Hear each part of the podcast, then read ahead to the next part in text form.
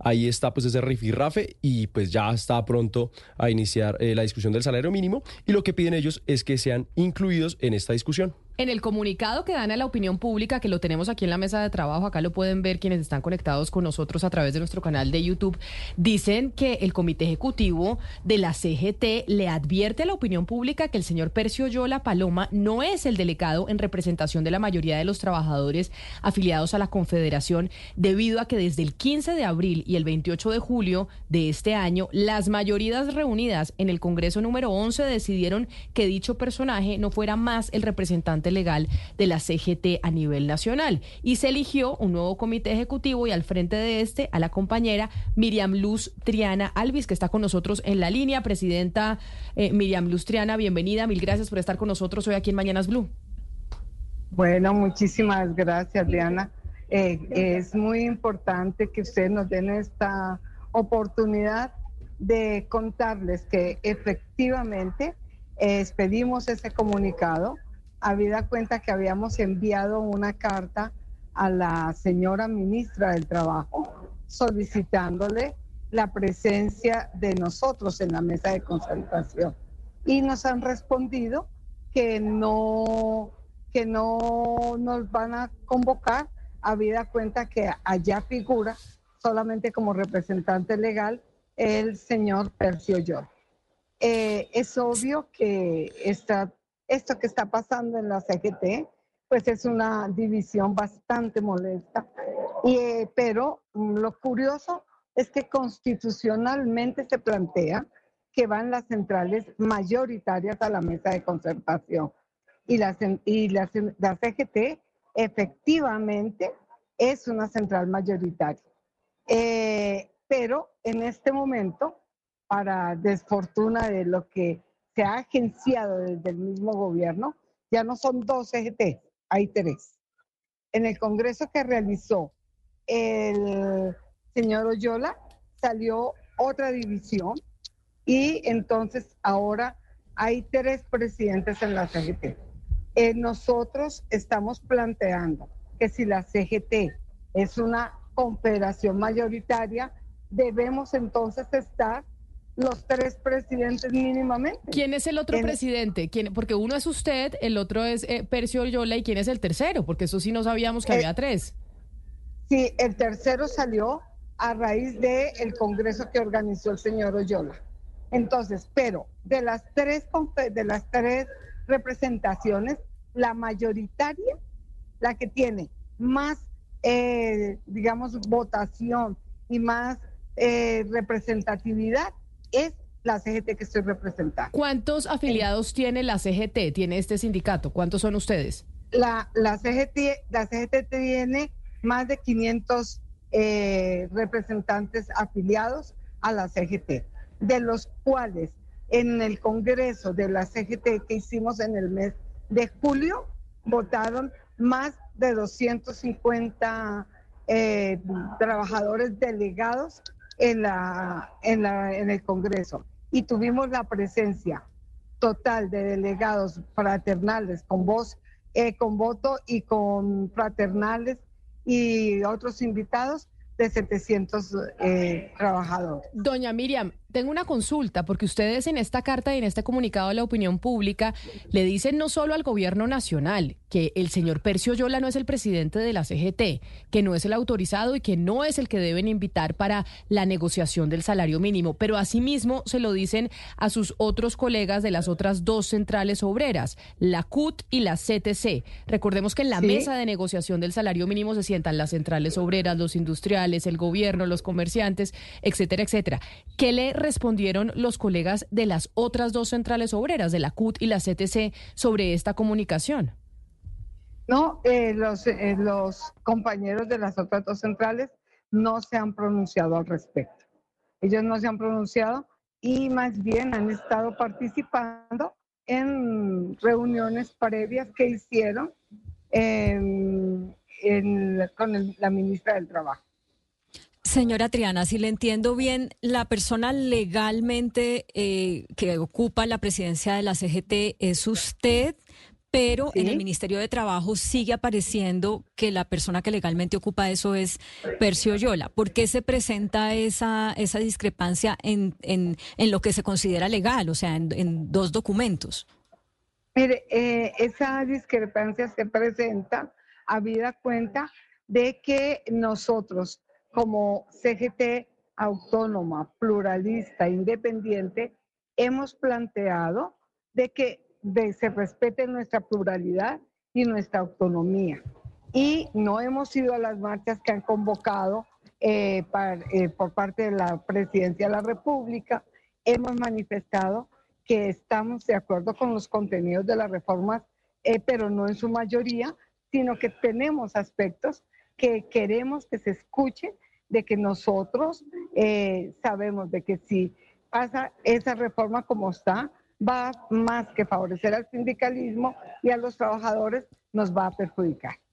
Claro, la discrepancia temática es lo que usted nos acaba de decir eh, alrededor de las reformas, pero yo me refiero a, también a la discrepancia eh, legal. ¿Por qué el ministerio dice que es Percioyola y no usted el presidente eh, legalmente hablando? Pero si yo le entiendo bien a usted, usted dice yo soy la presidenta legal. ¿Por qué esa discrepancia en lo legal?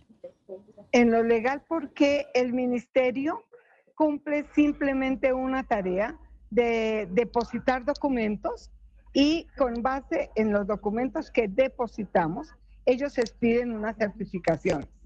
Y se han dado a la tarea de hacer, por ejemplo, cuando nosotros hicimos el Congreso en el mes de julio, con una representatividad muy importante de la CGT, el señor Oyola presenta documentos con una reunión que sostuvo con 20, 30 personas eh, de una reunión pequeña, igualan, empatan todo en el Ministerio del Trabajo para dar la representación a él, colocan esos mismos documentos al mismo nivel y le entregan certificación a él el mismo día que nos la entregan a nosotros. O sea, de todas maneras es bueno que se sepa y que esto también quede como una denuncia.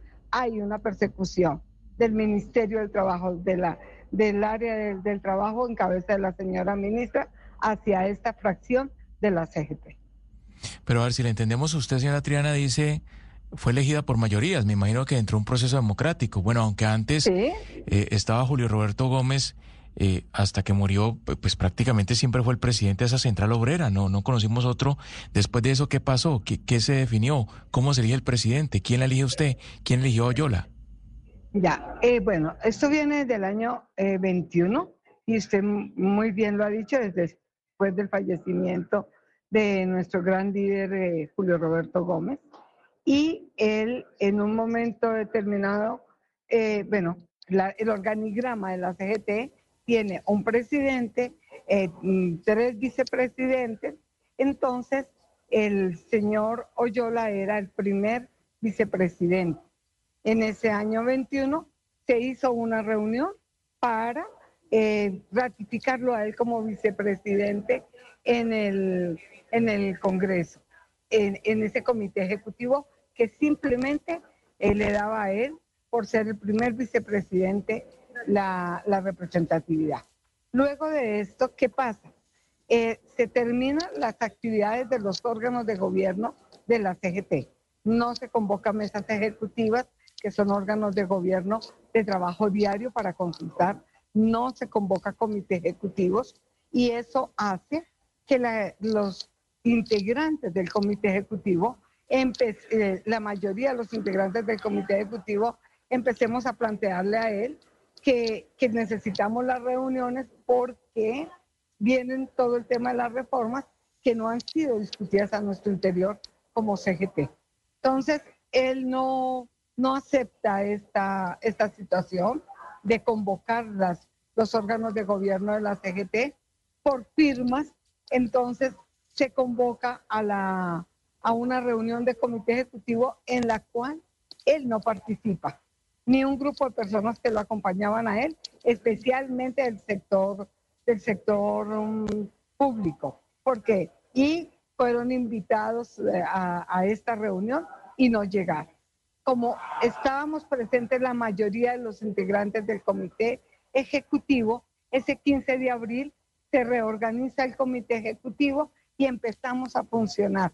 Luego, para tener toda la legalidad, hicimos en el mes de julio eh, del 26 al 30, hicimos nuestro 11 congreso y ahí fui electa, conjunto con el comité ejecutivo, fui electa eh, en ese 28 de julio como presidenta.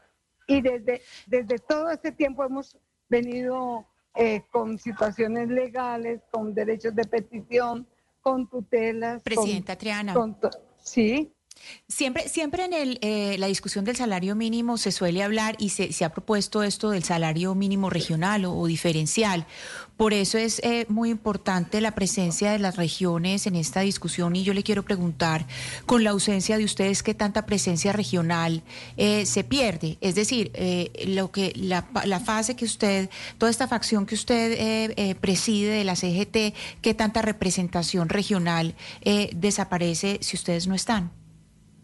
Pues muchísima. Eh, está con nosotros eh, los representantes del Cesar, de Antioquia, del Valle, de Amazonas.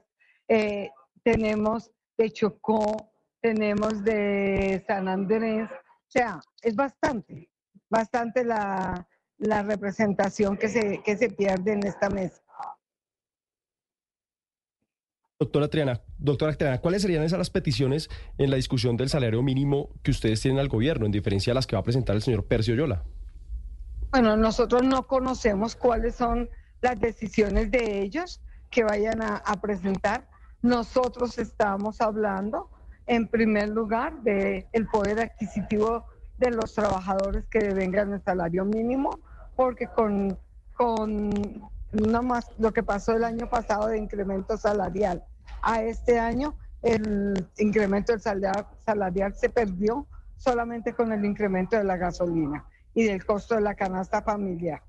Eh, hoy justamente estamos en un foro donde estamos analizando y visibilizando cuáles serían las cosas que deberíamos tener en cuenta para llevar a la mesa con relación a el incremento. Entonces estamos hablando de la productividad, estamos hablando del costo de, vida de los trabajadores, que se tenga en cuenta todo lo que subió el combustible, por la mayoría de los trabajadores se desplazan en motos, eh, toman un vehículo para ir a trabajar, o sea, se ha afectado su canasta familiar. Entonces nosotros hemos hablado de mm, más o menos 13.5, que sería una cifra que no recupera del todo, eh, digamos, la vitalidad y el movimiento de su salario, pero es menos la pérdida. Pues presidenta de la CGT, Miriam Lustriana, gracias por estar con nosotros. Ahí estábamos empezando a perder la comunicación, a ver cuál es la respuesta que da el Ministerio de Trabajo y cuál es la respuesta que dan sus otros colegas de las otras dos centrales obreras, porque esa reunión es la próxima semana, el miércoles de la próxima el 28. semana. Y pues sería bueno pues que no empiece esa discusión del salario mínimo con un sindicato dividido, sobre todo porque esto afecta pues a todos los colombianos. Lo que pase en esa negociación es algo que nos, nos afecta absolutamente a todos, doña eh, Miriam Luz Triana. Mil gracias por estar con nosotros hoy aquí en Mañanas Blue. Muchísimas gracias a ustedes. Un puntico adicional a lo que estamos solicitando es que se congelen los precios de la canasta familiar, porque para poder que el salario tenga un poder adquisitivo. Muchísimas gracias a ustedes y quedo atenta. A usted muchísimas gracias, doña Miriam Luz eh, Triana, que sí nos dijo cosas, porque hablamos...